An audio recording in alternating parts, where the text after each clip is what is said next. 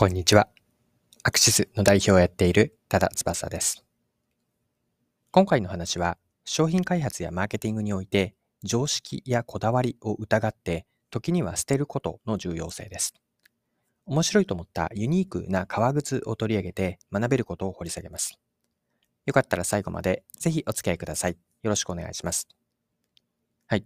今回の配信の背景なんですが、ある記事を読みました。記事のタイトルは、かかとが踏める革靴。作業スーツの WWS が発表。業界のありえないを変える特徴とは？です。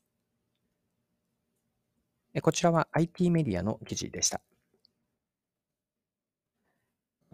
のが踏める、革靴のかかとが踏めるというボーダレス本革シューズを取り上げた記事です。では、記事から一部抜粋して引用しますね。商品のキャッチコピーは革靴を超える革靴。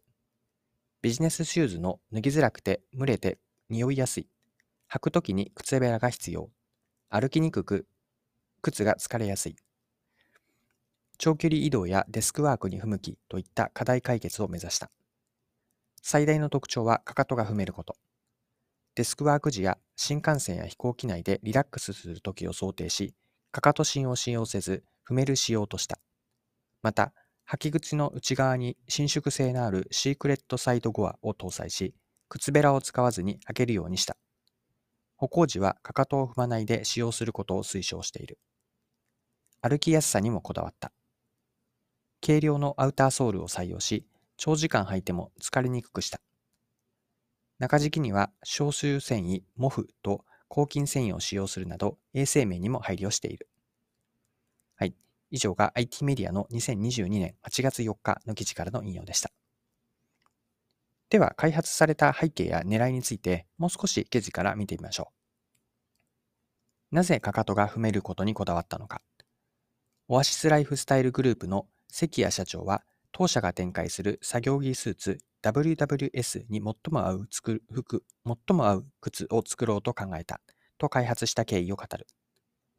ビジネスから日常使いまで対応する WWS と同様、多様なシーンでストレスなく履ける靴を目指したという。究極の今の時代に合ったビジネスシューズを作りたいと考えました。私は普段は主にスニーカーを履いていますが、それだけでは TPO やコーディネートに悩む煩わしさがあります。そこで革靴の窮屈さや履きづらさといったネガティブな部分を克服できる靴を作れば、今の時代に最もマッチする商品になるのではと考えました。はい、ここまでが記事の引用です。ボーダレス本革シューズは常識の枠にとらわれない問題意識というのが開発の起点だったんです。問題意識とは、革靴の使いにくさや不便さにあります。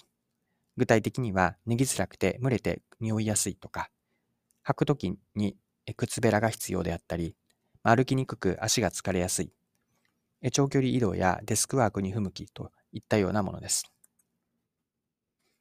使いにくさというのは、革靴を履いた人は誰もが一度は感じたことがあるのかなと思うんですけれども、履き続けているうちに最初に思った不満というのは、いつの間にか革靴とはこういうものと受け入れてしまうんです。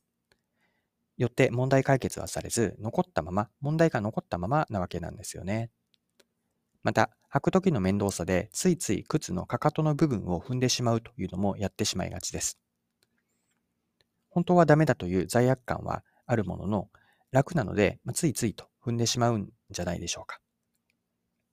こうした革靴の課題とか埋もれてしまっている消費者の不満に正面から向き合って、ゼロベースで常識にとらわれずに開発して生まれたというのが、このかかとが踏める革靴なんです。はい。では最後に学べることを整理しておきましょう。一言で結論言っておくと、学びというのは、売り手都合の問題を解決し、お客さんに価値を提供する重要性です。当たり前になっていて、もやもはや普段は意識しないことの中には、よくよく考えると使いにくかったり、面倒さが残っているんですよね。作り手とか売り手の論理、例えば何々はこうあるべきという決めつけによって、結果としてお客さんに不都合を押し付けていないでしょうか？売り手の合理というのは買い手の非合理だったりするんです。この状況を解消するためには一度まっさらな状態で常識とか自分たちのこだわりというのを外してみるといいんです。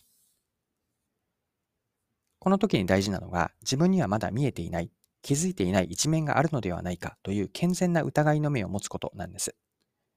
無知の無知は常にあるという自覚が無知の知に変わっていくんです。常識というフィルターを外した世界を見ることで、解決すべき問題に気づけ、お客さんへの価値創出につながります。はい、そろそろクロージングです。今回は、かかとを踏める革靴を取り上げて学べることを見てきました。最後に学びの部分、もう一度まとめておきます。常識を疑っての問題提起と価値創出をしようという話だったんですが、普段は意識しないような、もはや当たり前のことの中には、使いにくかったり、面倒などの不便さが残ったりしています。何々はこうあるべきという作り手とか売り手の論理で、お客さんに不都合を押し付けてしまっていないかと。これはぜひ、うん、問いかけたい問いだと思っていて、自分にはまだ見えていない一面があるという健全な疑いを持ちながら、常識を一度外してみることで解決すべき問題が見えるし、またそこから価値創出につなげていくことができます。はい。今回も貴重なお時間を使って最後までお付き合いいただきありがとうございました。それでは今日も素敵な一日にしていきましょう。